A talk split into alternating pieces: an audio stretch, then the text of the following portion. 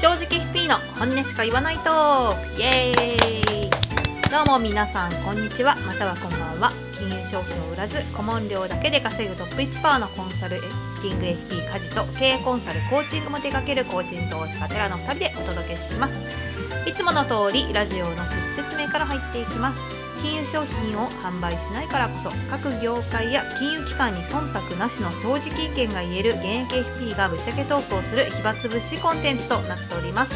こんにちはテラさん。今日もよろしくお願いします。はい、よろしくお願いします。はい、えっ、と今日の議題なんですけれども、えーとはい。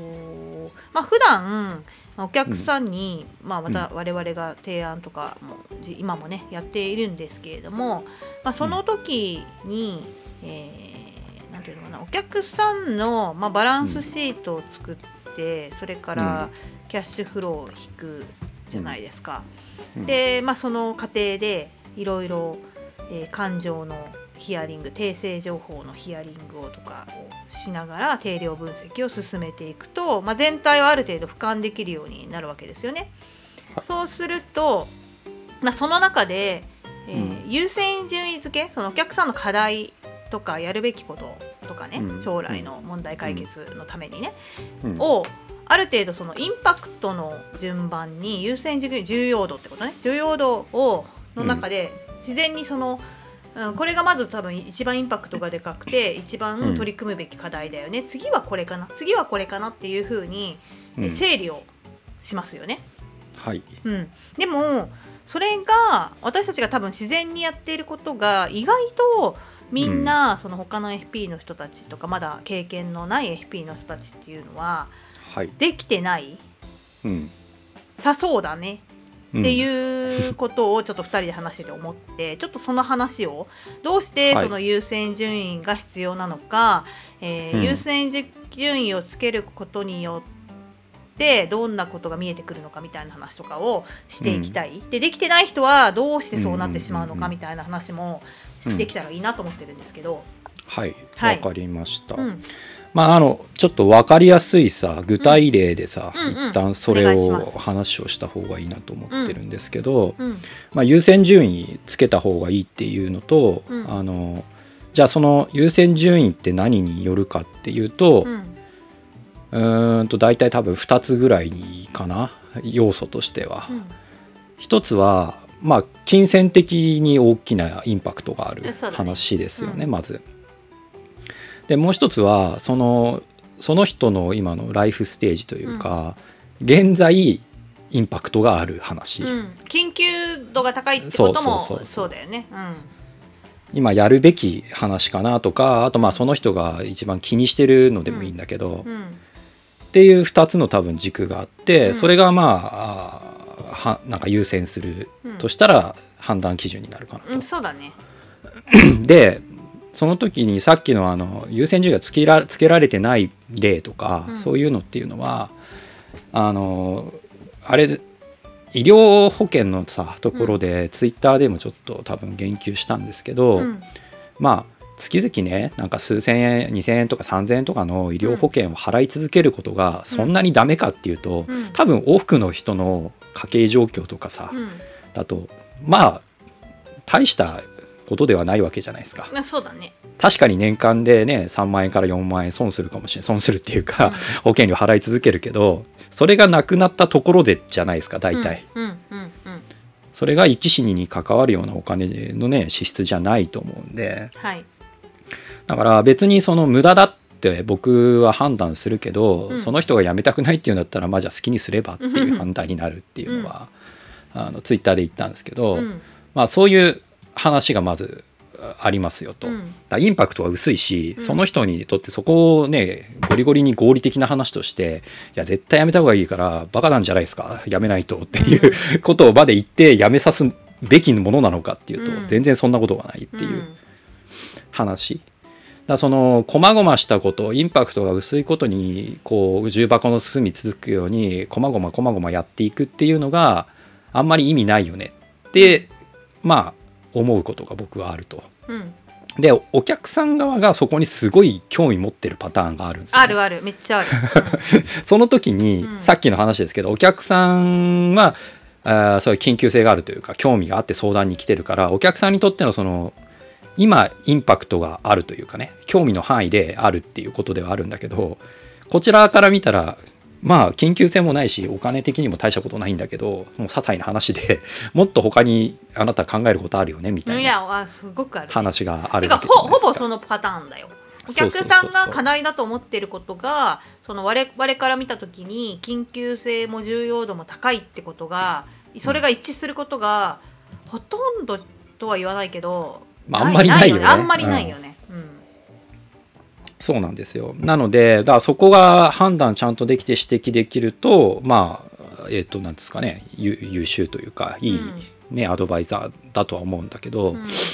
で、これがさ、FP 側がその細かいところに固執したりさ、どうでもいいところをなんか精査して、うん。こまごまアドバイスしてるっていうパターンの場合は、ちょっと悲しい気持ちになるよねっていう。そうだよ うねん、例えばその得意分野のね、うん。話にその自分の得意な土俵にお客さんを乗せたいみたいなのってさやっぱあるじゃない？と 自分の、ね、興味とか好きなこと得意なことに話が乗ると誰だって饒舌になるしさ。ねえねえいっぱい喋りたくなっちゃうのは人間だからあるけれども。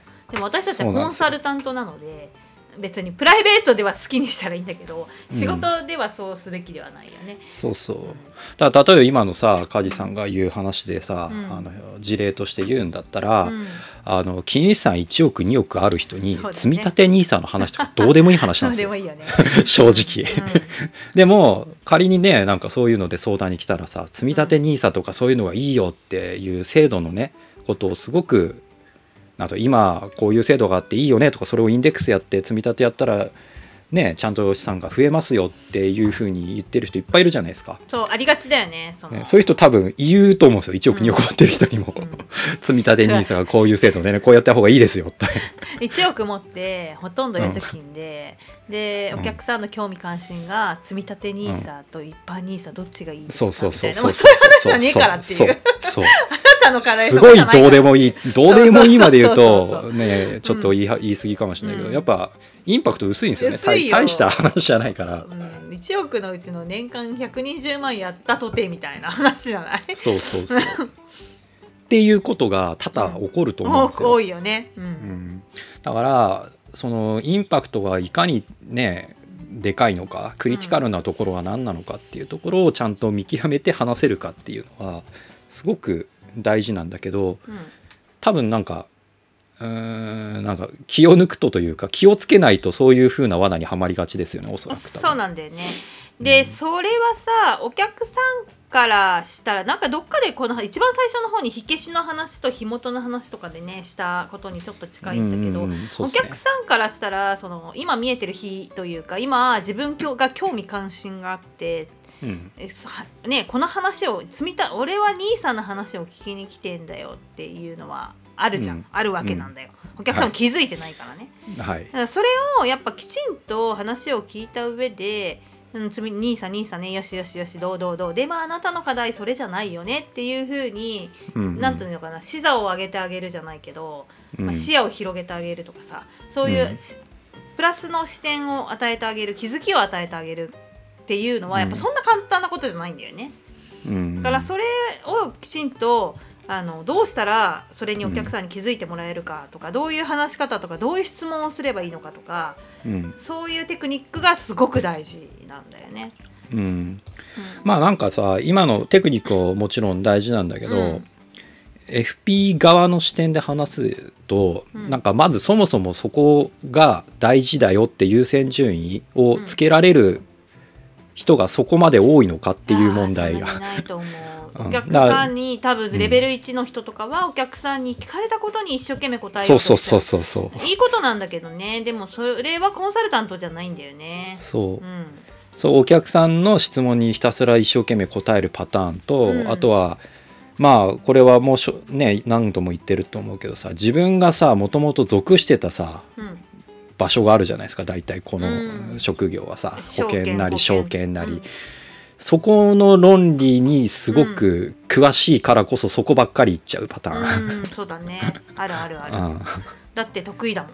いっぱい話せるし、ね、そうそうそう。うん。だそこはすごく詳しくさうん。やって、だからでもそこはあんまり意味ない意味ないっていうそかう。効果薄いよねみたいなところに、ね、それがさお客さんの要望と一致しちゃった時には悲惨さよみたいな。そうそうそう。おお互い満足しちゃうから。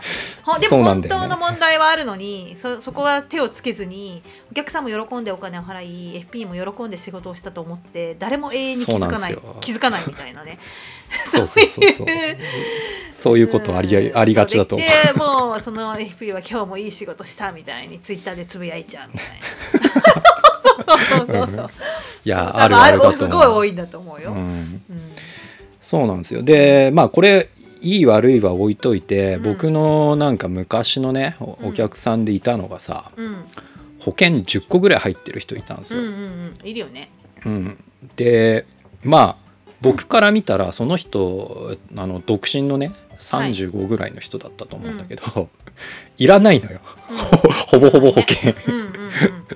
お金もまああのそこそこ年収高いからまあ年収高いからこそそれだけは入れ込まれてんだけど、まあそれであのいらないっすよねっていうのでもう一緒くたにいらないなって僕は思ったんですけど、はいでも多分だけどうん。保険得意な人だとうん。一個一個精査すると思うのよ。うん。でそれはね別にいいことではなんか悪いことではないと思うのね、うん。僕も、うん。やれるんだったらやってもいいんだろうけど、うん。ただまあ今回のテーマで言うとそんな大した金額の差じゃないし、うん。インパクトも薄いから、うん。もうバッサリやめてもいいんじゃないぐらいの話でもうシンプルにうん。いいかなと。で一方で一個一個精査したら確かに例えばねこれは元本もう超えてきてるとか、あと生命保険料のあの控除ね、うん。あの所得控除部分とか考えたら、まあ節税というか税金戻ってくる分考えたらまあこれはまだ持っていてもいいかなとかさ、うん。なんかねいろいろな多分一個一個見てったらまあプラスっぽいやつもあれば本当にどういらないよねっていうのもあると思うんですよ。だそういうのを一個一個見てってあげるのが本当に FP の仕事だと思ってる人もしかしたら多分いると思うんだけど、うんだいい悪いは置いといて僕だったら今日のテーマのあの視点で見てるからあんまりいらないかなっておしまいになっちゃってるっていう。よっぽど他に課題がなうん。いね、話題でその保険に関しての、まあ、シェアがすごく家計に圧迫していて、はい。ね、そういう場合だったら話は違うけど。あえっ、とねその人のね、うん。僕が会った時の一番のテーマはね、ワンルームを2個買わされてたの。あもうそっちの方が全然重要だし。そうなのよ。うん保険とか どうでもいい。しそうだねそっちのフォーカスした話をしたくて保険はもうこまごましなくていいからもう全部いらないね大体っていう。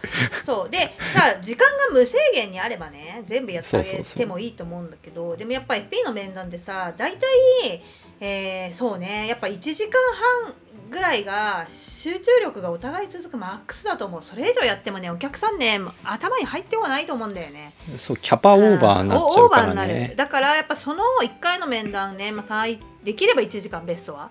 で長くて1時間半の中で話すってなると、やっぱ自由性という時はマスマストなのよ。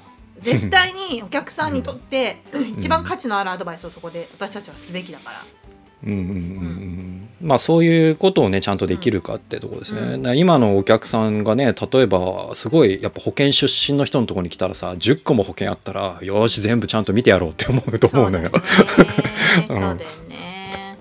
うん。それじゃないよねってうんやっぱそのお客さんにとっては大して思うから、あそうね。だからそういう意味では最初のその1時間の面談ね私とかテラも多分そうだけど初回面談って1時間無料とかでやったりするんですけどそのお見合い的な意味ででざっくり聞いてあのー資産の一覧とかねちゃんと BS はかけるレベルで情報を開示してくれて、で訂正情報今どういうふうに感じてるかとかも見せてもらってこっちからも質問投げてっていうので見た時に大体最重要課題は分かるんですよ1時間ぐらい話せば。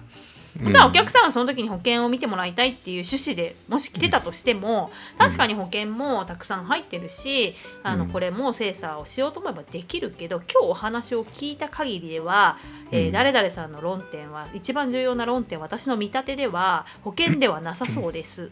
どなぜならばこういうこうこうこういう理由でここの方が私は重要だと感じたので、もし今回取り掛かるのであればここをやって次にこれをやってその次に保険ぐらいかなってそんなイメージですけどいかがですかとかそういう感じで、うん。えー要はお客さんにきちんと説明をする1時間で。うんうんうん。できちんとその有料相談につなげていくっていうスキルがうん結構ねやっぱこれは難しいからちゃんとみんなも、ま難しい。学ぶべきだと思う。うん、そうだからこの前あのさ僕のところにさ、不動産高収入の人がさ不動産投資でうん。やりたいっていうので、なんかちょっと来てさうん。あの逃しちゃったって話をしたじゃないですか。僕のうんうんうんうん失敗事例じゃないけどさ、うん。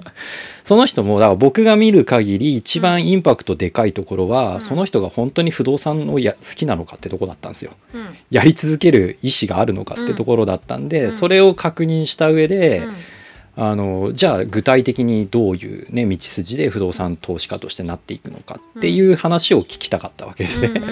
それ聞いたらまあ案の定ぼやっとはしてたわけなんで、いやーだったらちょっとねこの道行くの厳しそうですよみたいな、僕としてはあの優先順位として高い話をしたんだけどまあそれがちゃんとね通じなかったそねその重要だと伝わらなかったっていうパターンはあるので、うんでもそれでも言ってあげるべきだと私も思うんだよね。あのやっぱいるよあのこちらがそのどれだけ真心を込めてあなたの課題はこっちですってお客さんの意図しないことを伝えても、うん。やっぱ伝わらない時はねありますそれは。そうなんですよ、うん。そこはねだからあのなんつうの？うまくいかないかもしれないけどその言うねポイントかもしれないなって思ったら言う必要があるかなとうん、そうそうそうそう。思いますけどね。まあでもねなんか他に伝え方ないかなとは思いましたけどね。うんそこはね私も模索 正直ね。をすべきだし、そういうのはやっぱ経験とかこういう失敗も重ねながら今度はじゃあこういう伝え方をしてみようとかあのすべきだし。そういうのは、多分先輩 FP から学べるところだと思うよ。うんうんうん、なるほどね。まあできればその皆さんもあのどこかちゃんあまあねあの私とかテラとかも機会があればだけどなんか我々のような、我々のようなっておこがましいな、えっと、経験がある現場の経験がある FP の面談をやっぱね見に行くといいよ。それこそも機会ってそんないやいやいやだからさお客さんとして行けばいいんだよ。あそう。おす客さんとしてまああんま覆面りないか。誰だね。あそうこういうこと言っちゃいけないね。お金を払ってください。あいやそうね。そうです。やっぱ相手の時間はただではないのでお金を払ってうん、見せてもらえばいいんじゃない？そういう場所がないんだよね。そうだよね。はい。そうだね。いいやなんか、うまあそういう場があればいいとは思うけど、うん。そのねだって同席するお客さんもいるじゃないですか。そうね。個人情報系の話とかあったりするからさ。そうそうお客さんは許可くれそうだけどね。その勉強したい子がいるから同席させてあげてくださいって言ったらいいよとか言いそうだよね。一応もちろんその、うん。なんだ守秘義務の契約は巻かないといけないけどね、とか、うん、そうですねまあだからちょっとリスクがあるよねその同席させる側に。そりねゃそうだよ、うん。まあだからそれは仲良くなったら梶さんにはやってくれそうだっていう話で。まあそのうちねやり やってあげたいよね。私も後継者を探さなきゃいけないしいずれは。あーえ何？引き継ぐの梶さんのお客さんを。うん。だってほらお客さんの娘さんとかにやっぱさ世代交代をするんだよあのあうん、だから娘に今度会ってくださいとか私から娘に贈与をするんでその娘のアドバイスもしてもらえますかとかそういうふうな話がやっぱぼちぼち出てきてんだよね。あうん。えか梶さんいつ引退するつもりなのじゃあ？わかんない元気だったらずっとやりたいけどさ自分自分の限界を感じてさやっぱさ今自分の限界。私のさ23区の何区とは言わないけど区長さんがもう本当聞いてこの話またそれるよちょっと。もうこの間ね子供の小学校の入学式だったわけですよ。たらうちの区長からビデオメッセージが届いてきて、はい。区長があの弔辞弔弔辞じゃないや祝辞を 祝辞やばい。誰か殺し違う違う祝辞を読んだのよ。はい。そしたらその読んで紙紙を持って読んでたんだけど読んで紙を持つ手がプルプルプルプル震えちゃってて。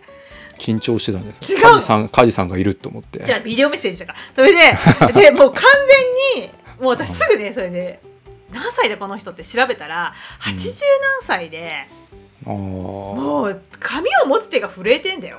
もういやーもうご引退された方がいいんじゃないかと思っていて。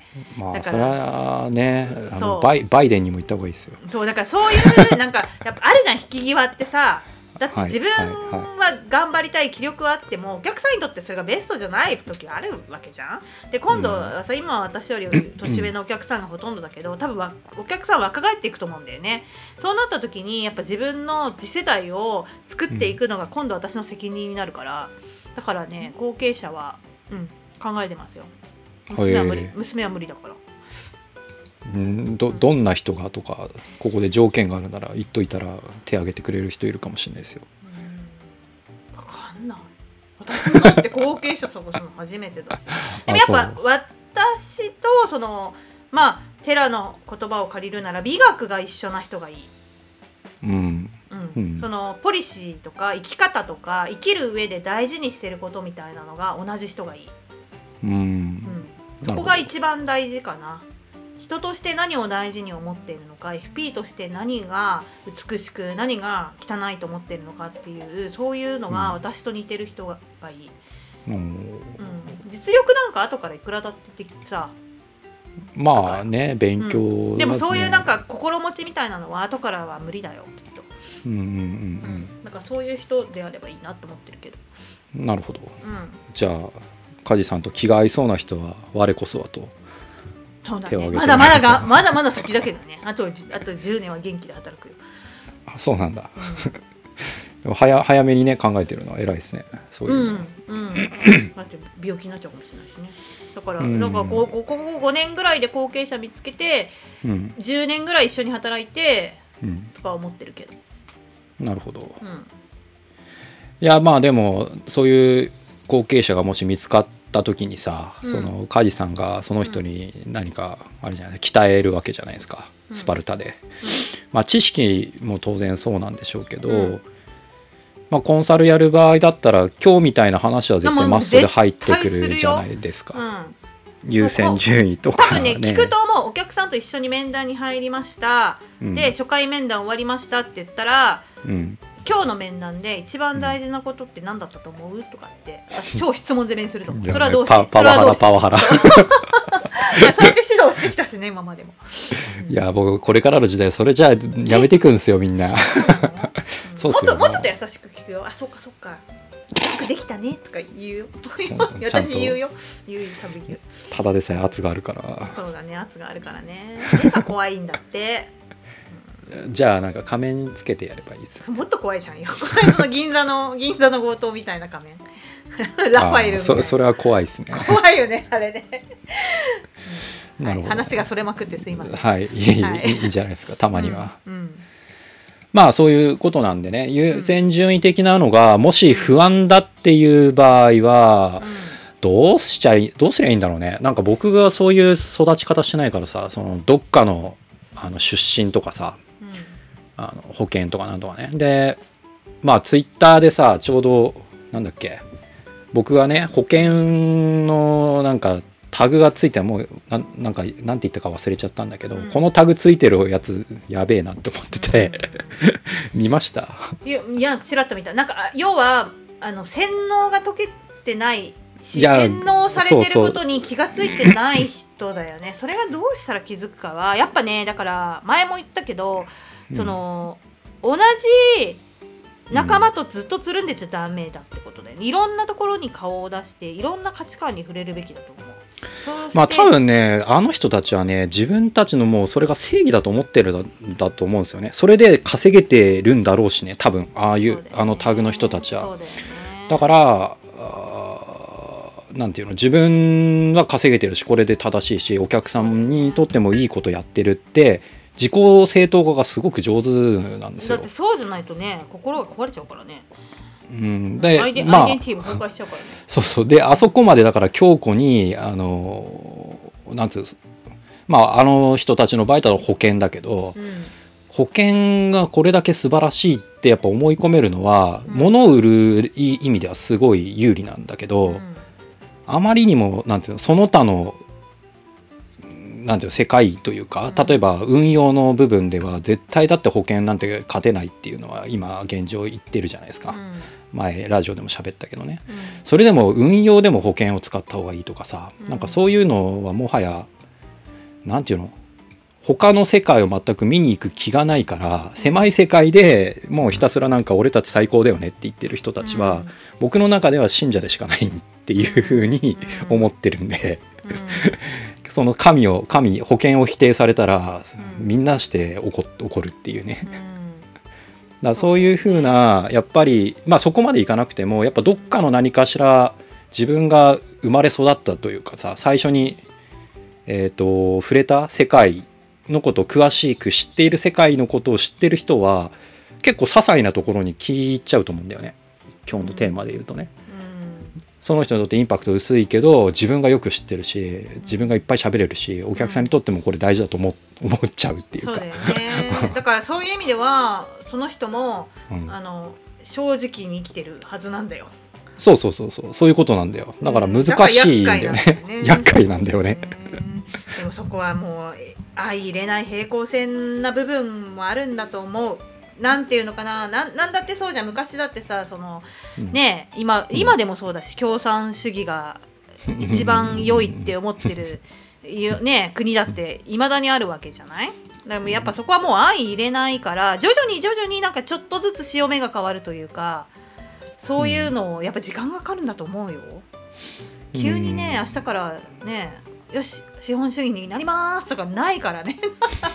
よっぽどなんかすごい戦争とか起きるわけじゃんそんなんだったら。いやそうだから僕はやっぱ態度としてさそのうんだから信者になるのは良くないと思ってるわけですよ、だからもっと幅広くね見れるしうん。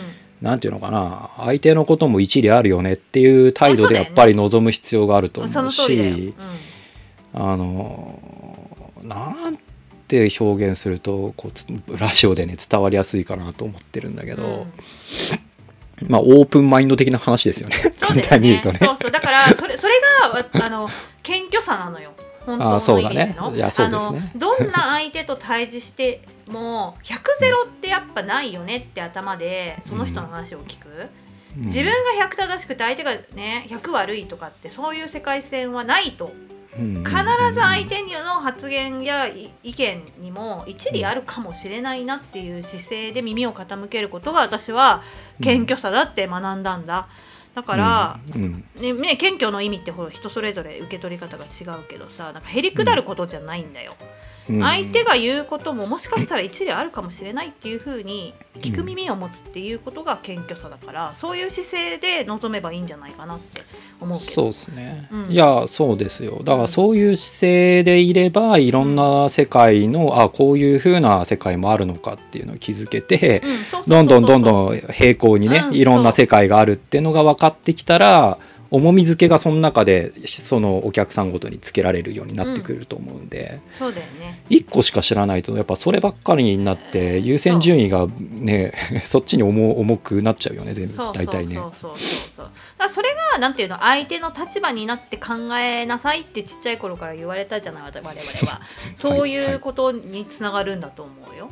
うん、なるほどね。そうありがたないん話を。でこの人はこういう思考なのかなとかちょ理解できないとかじゃなくってなんでこの人はこういう行動に至っちゃったのかな何がそうさせちゃったのかなってやっぱ思いを馳せてみる、その人に。それはうん。結構私この仕事において重要だと思うよ。うんうんうん。ありえないってバサッて切って。うん、終わりじゃなくてさ。そうですね。そあでちなみにねさっきのあの保険のあのとタグの話なんですけどあのはい。タグついてる人の中でも、ううん。まあ僕はたまたま見つけたので一人はあの結構まともなこと言ってんなって人はいましたよ、うんうんやべえなやべえなって思いながらチェックしてってて、これ総じてやべえなってことであの あのツイッターのなんだっけコミュニティというかサークル内では、このタグやばいって言っちゃったんだけど、一人はあのなんていうかフフラットに近いというか、うん。まあ保険屋さんなんだけど、うん。うん保険を結構ちゃんと評価してるというか、こういう時はこうだけ軽ど、あのあとやっぱ賢いんだろうね。いろんな、なんていうのかさっきの保険の生命保険控除とかあるじゃないですか、うん。ああいうのとか全部含めた上で、えーまあこれは選択肢として一つありかもねみたいな話をしてる。だから保険屋さんだからそういう保険を売るんだろうけど、まあ、その理屈としてちゃんとある程度筋が通ってるっていうか、うん。っっていう人全然いたから。うん。いるはずいるはず。だ別にそれで僕は毛嫌いしてるわけじゃないんだけど中見てあのいろいろちゃんとフラットに見てもやばい人はやばかったっていう話を、うんうんうん。そうそう。あのあったわけですよ。うん。そうだよね。そうなんで。だからななんていうのかなその、うん。きまあ、このラジオを聞いてくれてる人は少なくともその今日の話は響いてると思思いたいし思ってるんだけどでも我々の私たちの周りには今うん。テラが言った界隈の人とかもそうだけど、うん。自分のなんていうのポジションで生きてうん他が見えてない人もいるはずなんだよ、このラジオの視聴、ね、リスナーの皆さんの周りにもこういうそういう人たちはたくさんいるんだけどそういう人とまあ喧嘩するんじゃなくってなんちゃんと対話ができるようになるといいかもね。いやーだそれはね対話はねお互いにあることだからね。まあね難しいね。うんねいやー言いたいことを飲み込む日々ですよ、僕だってツイッタうんそうだよいや私だって。そうだけどさだからちょっとねな解決策は提示できなかったのかもしれないけど、まあ、今後もねこの話は多分続けていくよね。今日みたいな話はね。でだとその優先順位付けをどう学べばいいのかもちょっと課題だけど何かしらねその解決策の一つを提示できたりするといいよね。私たちでうねん。将来的にね。まあだからやっぱフラットにねいろんなことをちゃんと見れるっていうまあ FP の話であったらやっぱりえー全部ですよね。ふ不動産とか保険とか、うんえー投資とかそれぞれそれなりに同じようにフラットに見れるといいんじゃないとは思うぐらいで、そうだね。うん。そう思います。なんか苦手な分野を私もあるけどね。社会保障とか苦手だけど。あんまり持たない方が本当はいいかもね。だから苦手な分野をカバカバーできるような、まあ、人脈形成、全部自分でパーフェクトヒューマンにはなれないからさ。とかね、うん。まあまあまあまあちょっと長くなっちゃったんでこんなところはい。そうですね。はい。はいということで今日はそんなお話でした。そうですね優先順位の話でしたねはい、ありがとう。今日もここまで聞いてくださってありがとうございました。えっ、と今日私たちのラジオは毎週木曜日に更新をしています。えーラジオお気に入り登録していただけると更新の通知が皆さんに届くと思いますので、ぜひお気に入り登録をお願いします。今ね、あれ、Spotify が62人ぐらいお気に入り登録してくれてるって出てたけど、全体ではないのかな？えっ、とね、うん。アップルのポッドキャストは140とか、あそんぐらいすごいじゃん。じゃあまあそれがかぶってるとしても100人ぐらいの人がお気に入り登録してくれてるってことなの？もしかして。すごくない？うん。すごい。ね。ありがとう。本当ありがとうございます。皆さんのね、はい。あのなんだ成長とか日々の生活とか FP ライフに資するようなあのラジオを作れるよそううですにこなでもなんかあれでね。いつの間にか FP 向けになってるね。僕は最初は FP とあと消費者向けでもなんかお意識が一応してたんだけど。まあでも賢い消費者の人だったらこの話は多分伝わるレベルでは話してると思うしまあはい。そういう話も今後もねそのうん。消費者目線、FP 目線両方の目線で話していけるラジオを心がけますので今後とも聞いてもらえると嬉しいです、ツイッターの方も結構盛り上がってて、えーと結構ねあの仲良くなったりしてます、私たちのことを追っかけてくれる、ね、熱心な方々とねあのこのラジオ以外でコミュニケーションを取ったりもしているので、はい。あのもう少し我々とぐっと話をしてみたいよとかね、うん。あのカジとテラに弟子入りしたいよとかいう人がいたらぜひツイッターの方に参加してくれると嬉しいカジさん後継者募集中だからね。そうね。でもこれはマジでね。はい、はい。っていう形なのでそんな形で今後もお付き合いいただけたらと思います、はい。では、えー、と今週も正直に生きていきましょう。バイバイ。またねはい。さよなら